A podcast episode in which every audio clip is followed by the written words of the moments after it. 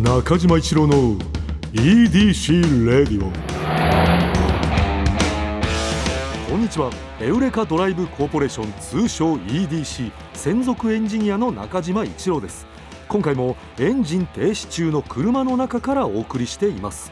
今日も助手席には部下の沢木に座ってもらっています。よろしくお願いしまおす願いします。中島さん。うん。ついにうん。今回100回を迎えてしまいまし出た。おめでとうございます。すごい。あのまず SUBARU Wonderful Journey 土曜日のエウレカまず100回ということではい。今回はあの野田クリスタルさんがゲストでございましてでこちらのもちろん EDC レディオもはい。記念すべき100回ということでちょっとね。メールなんかいただいておりましてですね。はいはいはい。東京都36歳意外と偏食さん。はい毎週 EDC レディオを楽しく拝聴していまありがすとうございます。今回がおそらく100回目の放送ということでお便りを送らせていただきます、はい。えー100回記念会大変おめでとうございます私が心に残っている回は、はい。えー56回目の猫ちゃんとの出会いの回。あの中島さんの。のはい。で、えっと60回目のミドレンジャー好きが判明する回。ありましたね。これも。ありましたはい、ね56回の猫ちゃんと60回のミドレンジャー、はい。本当に聞いてくれましたえー中島さんがどういう方なのかは100回の放送を通して、えーじわじわと分かってきている気がしますが、えーその中でも優しくて素敵だなと思ったエピソードが猫ちゃんの回。興味深いなと思ったのがミドレンジャー推しの回です。まあね、もちろん詳しくは聞いていただきたいんですけれども、はいはい。ミドレンジャーはね本当にあの、うん。赤レンジャー青レンジャーとかいる中で、うんうんうん。ミドレンジャーがうん。好き、一番好き。子供の頃からね、うん、なんか人の特徴を言うのに、うん。てものすごく分かりやすい話かもしれないですね。そうかもね。何レンジャーが好きかっていうので。いやなんでねこれなんかよかったらあの過去回全部まだ聞けるのでうん。よか聞いてみてください。でメール続くんですけれども、あはい。えーパーソナリティのお人柄を前のめりで知りたがってしまい申し訳ありませんが、えー最近はじわじわと すいません、えー沢木さんのお人柄も知れて嬉しく思っております、ああいい。すいません、えー毎週土曜日帰宅する電車に乗りながら聞くことが多いのではい、このラジオの思い出のほとんどが電車とともにあるのですがうん、私もペーパードライバーを卒業できたら車でこのラジオを聞きながら出かけたいです。あお願いします。その時は必ずスバル車を選ばあ選ぼうと思います。助かります。これからも楽しみに聞かせていただきますというあのもう気遣いの嵐。優しい人だね、ということでですねちょっと100回目じゃあ何しよう何しようってお伝えしてたんですけれども、うん。うんえー、と実はですねうん。あの本当正直この100回記念でうん。このその ED 社上げてですね、うん。ちょっとスペシャルコンテンツご用意できてないんですけれども、うんうんうん。実はちょっと他の節目というのがえ？まあ、言ったら何周年的なやつですか、はいはいはい、はい、あちらの方をちょっと用意させていただこうと今あの社内でいろいろ会議しておりましてですね、えー？ちょっと近日中にお届けできればと思っておりますので、はいはい。ちょっと100回記念ではなくちょっと今回はこのふその違う節目でちょっとやろうかはいはいとい。う話を今しておりますので、楽しみだ皆さんよろしければそちらの方を楽しみにしていただければということなんですけれども、はいまあ、でもやっぱり本編あの野田クリスタルさん川島さんということで、まあ、でもこれこれでスペシャルな内容というか、かなりスペシャルだね。その野田さんって中島さんどんな印象の方ですかね？もちろんマジカルラブリーの。はいはいはいはい。やっぱりそのお笑い好きからしてね野田さんの印象っていうのはやっぱりねあのー最初ねこう一見気難しそうというかね。ちょっとなんか、うん僕もなんか正直そういうイメージあるかもしれない。あるよね、はい。あのちょっととっつきにくそうなうん。孤高の天才的なね、はい。まあ、イメージあると思うんだけどお笑いを詳しい人からするとねやっぱりねいやもちろんあの孤高の天才なんだけれどもあとてもね柔軟でねうん。こういわゆるうまあロバートの秋山さん風に言うとね接しやすい方なんだよね。うんえー気難しさがね、はいもちろんあの奥にある芯の太さっていうのはねすごくあるんだけれどもとてもね柔軟でね人のことを考えてくれててねこう合わせてくれるね、えー人なんですよね野田さんっていうのは。そうですか、うでもん今回の川島さんとの話もリンクするとこ結構あった気するんでよかったら皆さん本編と合わせてあのなんか楽屋がやっぱり一人なんかやっぱりもともとピンでずっといらっしゃったんで,、うんうんうん。でずっと一人であとやっぱかなり若くしてデビューされてるんですよね。そうなんだよねで先輩だらけで、うんで楽屋が嫌だったからなんとなくやっぱ今もその楽屋でワイワイするのが苦手でみたいな話であったりとか。なんとやっぱあの人柄が結構わかるシーンがあったんで、うん皆さんちょっとあ今の中島さんのお話と合わせて聞いていただければといやぜひ聞いてほしいね思います。もう野田さんのまあまあよくあるけどその野田さんのことを悪く言ってる人はもう一人もいないからね。聞いたことないですね。あじゃあやっぱりその R1 とか、うん。まああの M1 とか、うん。やっぱみんなで喜んだって感じなんですかね。ああ多分はい。あの特にそういうこうまあ大宮セブンっていうね、あえ。えの集団がいるんだけれどもその周りはもうめちゃくちゃみんなから祝福あの受けてたと思うよ。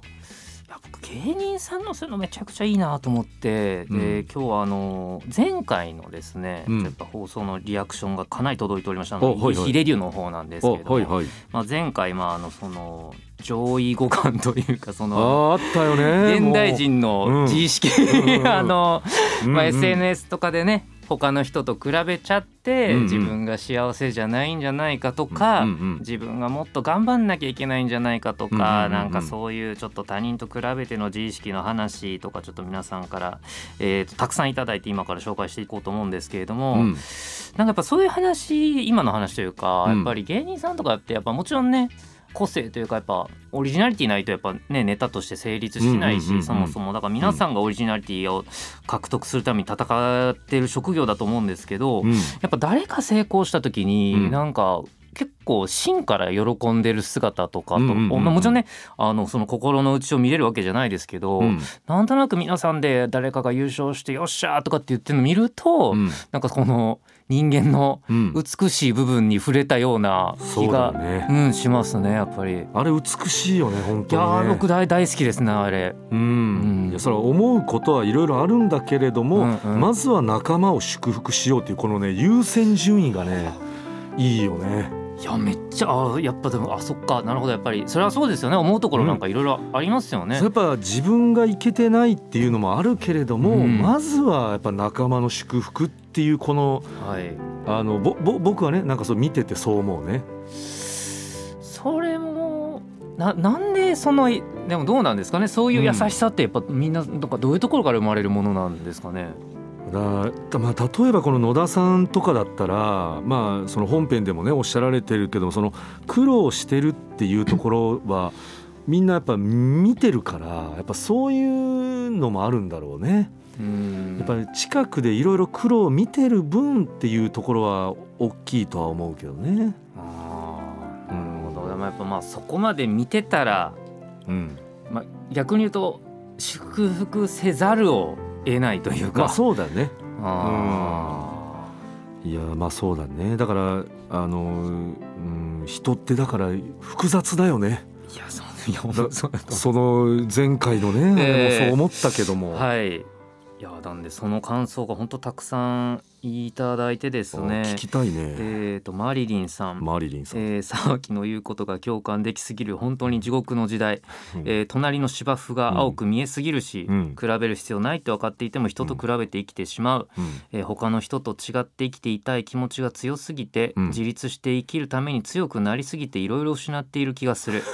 中島さんになりたいと。で、えー、とこれ要するにあれですよね、うん。沢木とその中島さんと比べるとうん。僕の方がまあやややっぱちょっと人の目が気になっている生き方というか、中島さんの方がまあややそうではない方にいるという話で、えー優しくって少しカバさん、えー、と両方ツイッターです、え私は私がハマった時点でその趣味先駆者はたくさんいるのでうん。自分がその中で上に行こうとは思わないタイプなので今回の話はそういう考え方もあるのかという気持ちになりました、うん気づきを与えてくれるラジオだなというわけでこれはもうまあ言言ってみればちょっと中島さんよりというかそうだよね。ですかね。うんあのもちこさん。うん。人と人が横並びでいる以上うん。人と比べることはゼロにならない。うん。えむしろ私はその気持ちが多い方で昔からメソメソ悩んだりもしてきたけど、うんうんそこに存在してるだけであなたはあなたって言ってもらえたことはすごく救われた気持ちになったな。ありがとう。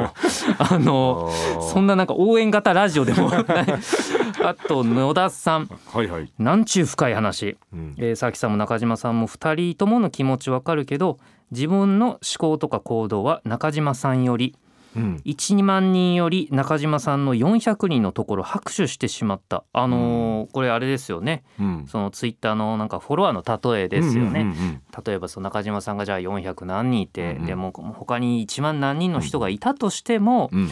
じゃあ1万人のフォロワーいる人を A としたら、うん。A さんフォローしてなくて、うん。俺をフォローしてくれてる人いたら、うん。そっちの方意味においては俺も買ってるし、うんうん。比べることではないというお話されてましたよね。うんうん僕もあの聞き返したんですけどうん めっちゃいいこと言ってんなと思って。あのいやむちゃくちゃ素敵だなと思いましたあれ。いやまあでもそれよかったよ。なんかあんまねその普段やっぱこういう話することってないもんね。そうかもしれないですね。その。うーん。うん。人と比べてどう？まあそうだな。喋んないもんなで野田さん一応最後、えー、とい今の時代に生きる全人類のうん。どこかに引っかかるモヤモヤを少し楽にしてくれる神回あこの でも少しって書いていただいてるのがいいですね。いいよね。やっぱ人がね何か聞いて楽になる、うん。やっぱ結局やっぱ自分でちょっと頑張らないといけないところありますもんね、まあそうなんだよね。あとメールでもちょっと紹介しちゃっていいですか、はい。えー、と東京都ペンテルさん中島さん佐々木さんスタッフの皆さんこんばんは。こんばんは、えー、99回目。あの100、えー社会や人間について一歩踏み込んだお話が大変心に響き、おう自分も考え文章にまとめてみたいと思い立ったのではい。初めてメールを送らせていただきます。あありがとうございます。人と比べてしまう気持ちとどう向き合っているかについてですが、うん。私は人と比べて自分の方が下だと思う感情さえうん。自分を構成する要素だと認めて受け入れることにしています。外見や能力で 人より劣っていると感じた悔しさがあるからこそ、うん。それを克服するために努力したり劣等感を抱えているからこそ共感できる音楽や映画に出会ったりうん。瞬間的に自分を苦しめる感情も反骨精神となり繊細な感性を育みうん。唯一無二の自分を作ってくれているならうん。受け入れられるような気がしてくるのです。何でも数字で比べやすい世の中ですがうん。人の価値は単純に測れるものではないしうん。そもそも価値ある人間の最適解なんて存在しないはずです。うんもっと身勝手に自分を愛してうん。他人との違いも楽しめるようになればいいなと思っています。うん。長文乱文失礼しました。話題の幅が広すぎる EDC レディオが大好きです。これからも楽しみにしております。ああ23歳。23歳の方？そうなの？しあのっかりしてるな。今のメールはあの決定版じゃないですか？何かのまあでもそうですよね。その全部込みですもんね。うんうんうんうん。うんいやそうだね。比べて。で最近あの BTS ってうん。ここ数年はまあめっちゃ、うんうんもうまあ流行ってるっていう言葉も、そうだね。うん、もう。私でも知ってはいるんだから、じゃないですか、うん。で最近 BTS ファンのあの自分よりちょっと年下のうん。後輩とちょっと喋ってたんですね、はいはいはいえっと、30前半ぐらいのその女性なんですけど、うん。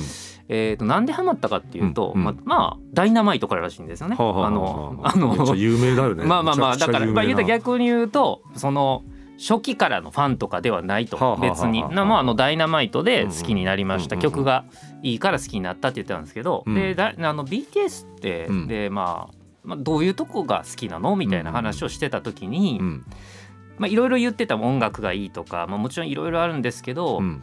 あの自分を大事にしろってことを教えてくれたんですよね。って言っててほうと思って。で結構大事なキーワードらしくって、はいはいはい。そのまあ「ラブマイセルフみたいな曲もあるんですね。まさにあの「あなたを大事にしなさい」っていうことで。うんうん。でやっぱりそのこの競争社会というか、うんやっぱ他と比べて頑張らなあかん頑張らなあかんってなった時に、うんうんうん。いや自分がちゃんと傷つかないようにしなきゃいけないんだよっていうメッセージって、なんかそういうメッセージ発信してる方が今売れてるって、うんうん。なんかすごいやっぱ時代と合ってんのかなってまあ、そうだよね。はい思いました。あの僕僕はもう全然にわかなんですけどはい。いやでもまあみんながやっぱそういうの求めてるんだよね。なんかその聞きたかったりとか、まあ、お応援そうやってあのーこう自分にその直接全部投影したいんだよね。だってこの EDC レイディオのさその1万人と400人の話ですらさちょっとその皆さんがそれを聞いていろいろ自分で何かこうね咀嚼して飲み込んでみたいなことだからやっぱみんなやっぱなんかその自分をこのさっき言ったキーワード自分を大切にしようよみたいなのってなんか俺も沢木からの言葉なのにやっぱちょっと響いたもん。その BTS さん沢木挟んででもそのセリフってやっぱ強いな。その言葉、そうですよね、うん、そうですよね。直接じゃなくても響くんうだ。んなかなかでも僕もそのだからちょっとハッとしたんですよね。うん。なるほどって思っちゃっうて、ん。で世間でそのまあもちろんそういうメッセージをねずっと発信してる方ももうもちろんいらっしゃるんでしょうけどうんも、うん。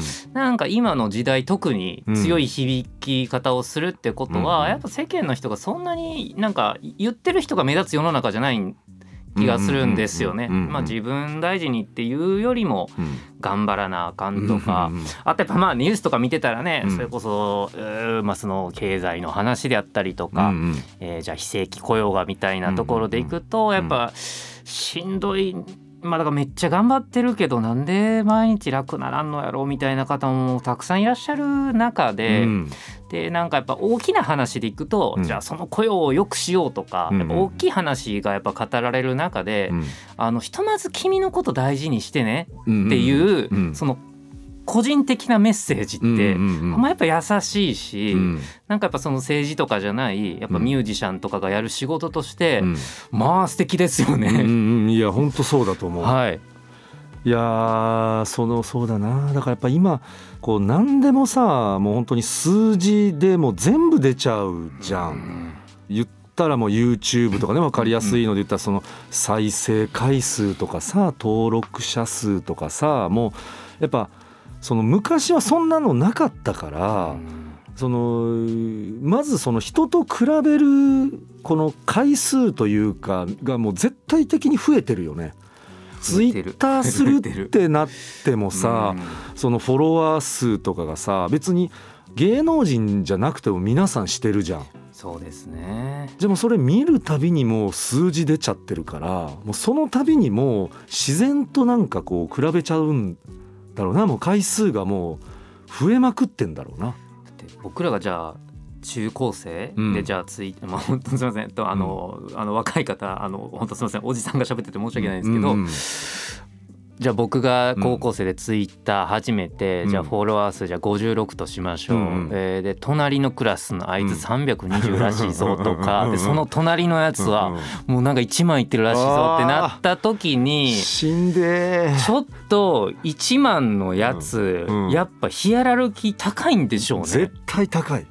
それもう想像だってもうおじさんが想像しただけでわかんだから その現場にいる子たちはもうあのすごい心とかに負担きてると思うよ。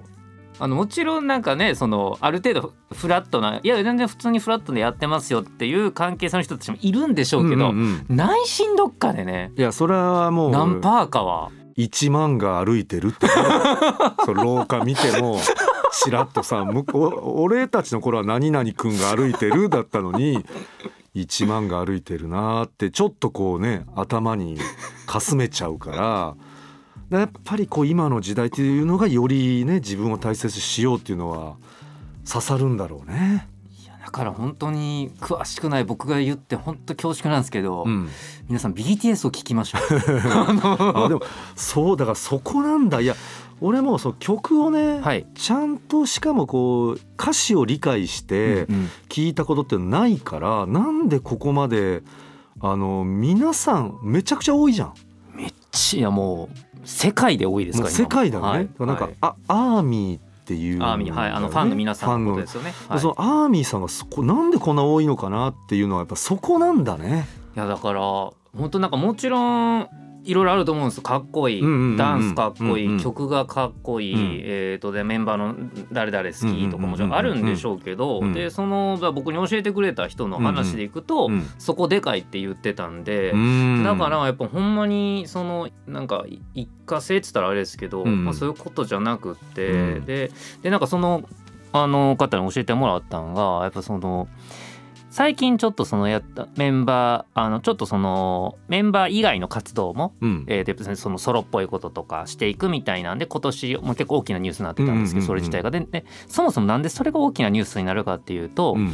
あの基本的にはもうメンバー全員うん。じゃないと稼働しないとか。はあ。めっちゃもうメンバー全員っていうのが大きいんですって。はあ。あなんでスーパースター集団ですけど、うん。その個々でもすごい人たちが集まってるっていうことよりは、うん。あのもう BTS だっていうのがめちゃくちゃ大事らしいんですはあね。であのその関係性とかを見て学ぶことがあるって言っててで例えばじゃあ誰かがちょっと強めに言っちゃった時とかに、やっぱすかさず誰かがフォローするみたいなことであったりとか、はあやっぱそこの社会の何かのあり方をみんな見るというか。はあででその自分大事にするっていうことも一個深掘りして聞いてみたら、うん。なんかやっぱり人をじゃあ傷つけてしまったりとか、うんうんやっぱもう人間なんかもうみんな未熟やからあるじゃないですか、うんうん誰しも。いや。それあるよ。なんか偉そうに喋っちゃったなとかなんとかうんうん。とかっていうことをやっぱ人としてこういうことやっちゃダメなんじゃないかなっていうこととかを、うん。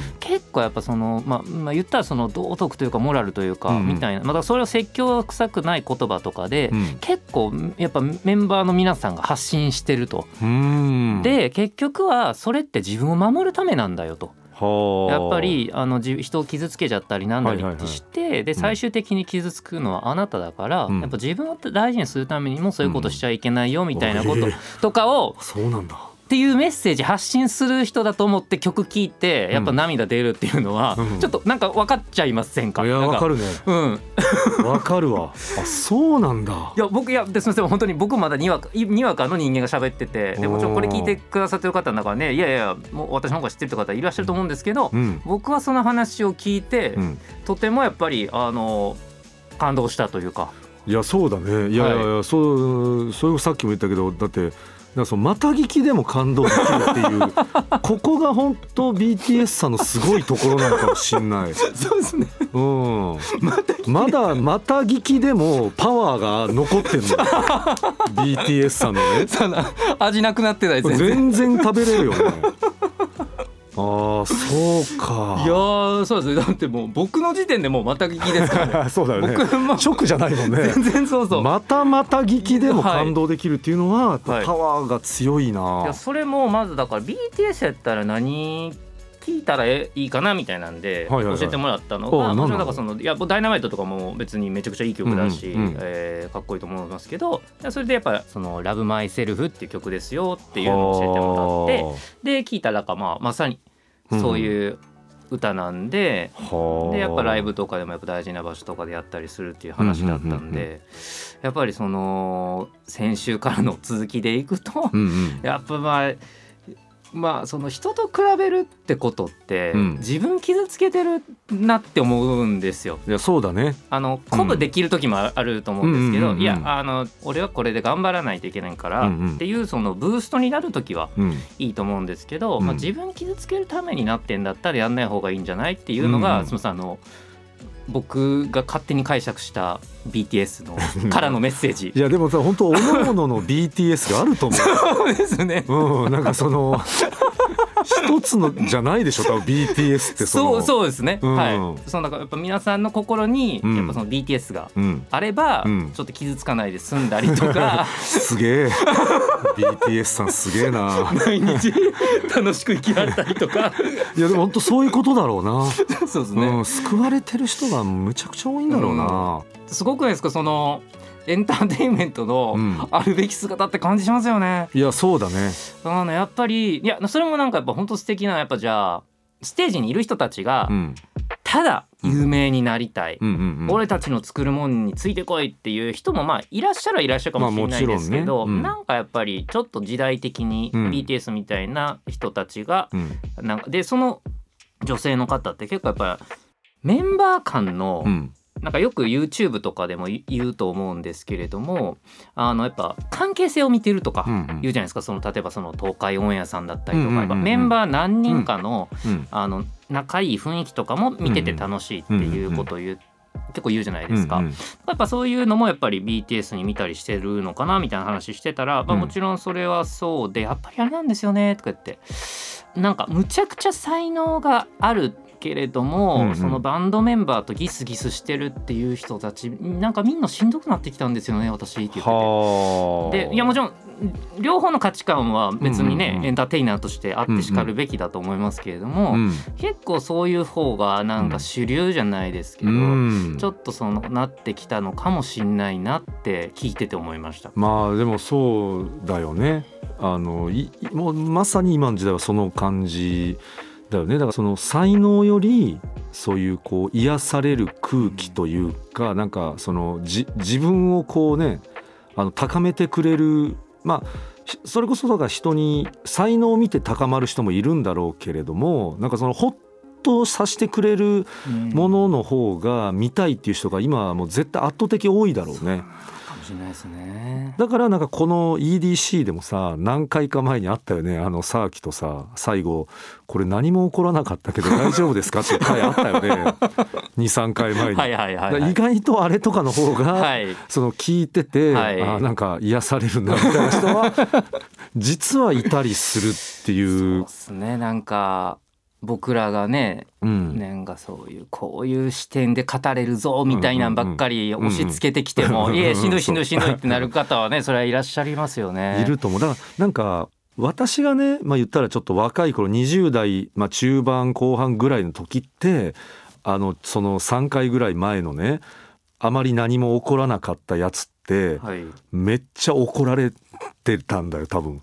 いやなあなんなんだそのその何してんだみたいな。そのいやもっとなんかその喋ることをじゃあ例えば用意し してきてはいはいみたいなね。はい。あの時代だったんだよね、ん。あー。私が覚えてるのは、あやっぱでもそうそうですか。やっぱちょっと前、はい。その空気だったんだけど、はい。あのやっぱ今は逆にそのめちゃくちゃいやもちろん準備はするに越したことないし、はい。すればいいんだけども、うん。その準備をしてるのを見せすぎるとうんなんかちょっとなんかやりすぎてて見てるのしんどいなってあのなっちゃうのね結構あんの。そのお笑いのはい。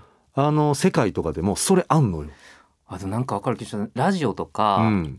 舞台とかで、うんいわゆる作ってきたエピソードトーク掘り込まれたら冷めますよね。いやそそれそれあの、はいそれねすごくあるの。あーなるほど。なんかあはいの、い、や昔はなんかねそれでよかったのよ。なんかはいそれが、ああこいつ用意してきたんだみたいなじゃあはい俺も用意してこないとっていうあのなんかそういう時代だったんだけど、はい。なんか今は逆に言ったらそのどれだけ準備をしてなさそうにあの準備をこうしたことを出すかみたいなところは結構ね大事になってきてるね。あのなんだったらそのもうなんか準これは僕はあんまりそそれを賛成してるわけじゃないんだけど準備をしてなくて全くしてなくて自然にその場の流れに身を任せて喋ってる人の方が評価が高くなってるような気がするね。あでもちょっとでもなんか活躍のハードルが上がってるようにも聞こえてしまいましたけどね。あーそれもあるのかも。なんかその中で勝つってめっちゃ難しそうだなと思って。確かにね。か。まあ勝つっていうかねもちろんチームプレーだと思うんですけれども、逆になんか準備していなんかその自分がそういうとこ放り込まれるとした時に ちょっとゾッとするなって今思っちゃいました。はいかにその、ななんか複雑だね 戦い方がそのお笑いっていうことに関しては複雑になってるような気もするね。あーでもやっぱそのドキュメント感っていうのはうんなんか大事なんですかね、その生っぽいものっていうかね。のそうやっぱよねそうですね。だからまあそのだから押し付けすぎるとしんどいっていうまあところのはい。準備してたのを当てられすぎると、まあ、しんどいっていう、まあ、あの話をねしたかったっていうね。ああいやでもなんかそうですやっぱ確かにやっぱ時代とともに変わるんですね、いろんなことが。んだと思うよね。だからなんか、あのこのじゃあラジオで言ったらさ、はい僕はこういいいいな個人的にねいいなと思うのはそのじゃあさっきが、まあ、こういうのあるんですけれどもっていうなんかそれをあのじゃあどう思います？中島さんっていう時に中島は全く用意してないじゃん。いやそそのそれってだから言ったらその、こういうのあるんですよってそはい。その場で聞かれて、はいあの答えるじゃん。はいそれの方がそのはい中島はね、あのいいいや時代としてはいいなと思うね。んんうん中島が「いやこれねこういうのあってさ」とかってさ一人でさはいずっと喋り出すとはまたちょっとそのいやあのなんかね準備してる感出すぎて、はい若干やっぱねぼ僕はじ僕だったらねなんか聞きにくいなと思うね。そうですねでやっぱそのテレビ的なやつって結局用意しますもんね。あまあテレビはまあね、はいその中でうんなんか流れをこうやっぱすごい上手い人が作っていってでそのところがやっぱ面白いもんね。だから前回もねそのやっぱそう僕はそのこういう本読んできたんですけどどう思いますか？みたいなところで、うんうんあれですもんね一応事前の打ち合わせ多分その10秒ぐらいで、うん。なんかあのファなんかファスト映画みたいなんとかって、うんうんなんかちょっとそういう話していいですかっていうん10秒ぐらいでしたよね。なんかそういうの方がねまあなんか聞きやすいなと思う。私はねもうそれはもう個人のあの好みだから。あでもよく考えたら先週もあんな話するつもりなかったですなもんないよね。その。そそんなことなるはずじゃなかった。ァそのファスト映画の話から、うん。ああなっちゃいましたけどいやそうですね。だからやっぱちゃんと生感も大事にしながら、かといってね、はい。っていうね。確かはいに準備がなさすぎるとそれはそれでね、そうですけど、まあ、でもね今回も僕 BTS の話しようと思って来てなかったんで。それがいいはやっぱその流れ上ね、はい。うん、今後とも本当に皆様の気遣い優しさあふれる メッセージのおかげですので本当に。いやありがとうございます、はい。ね、ちょっとでまたうん。つぶやいていただいてね、はい。えーちょっと可愛がってください。すいません、えー今後とも。えーということで、えー中島一郎の EDC レイディオはポッドキャストで毎週土曜日に配信。皆さんからのメッセージも待っています。現在募集中のコーナーはあなたが最近見つけたちょっとした発見を送っていただき私がそれがエウレカかそうでないか判定させてもらうエウレカ。そして「スバル短歌」正直短歌じゃなくて俳句でもなんかそんな感じのやつであれば大丈夫です。ただ必ずどこかに「スバルの要素を入れてください。この他にもあなたがおすすめのドライブスポット私と語り合いたい車の話メッセージ何でも受け付けています。すべては「スバルワンダフルジャーニー土曜日のエウレカ」のオフィシャルサイトからお願いします。それでは中島一郎の EDC レイディオ今日のトークも安心安全快適な運転でお届けしました。車ギャグ。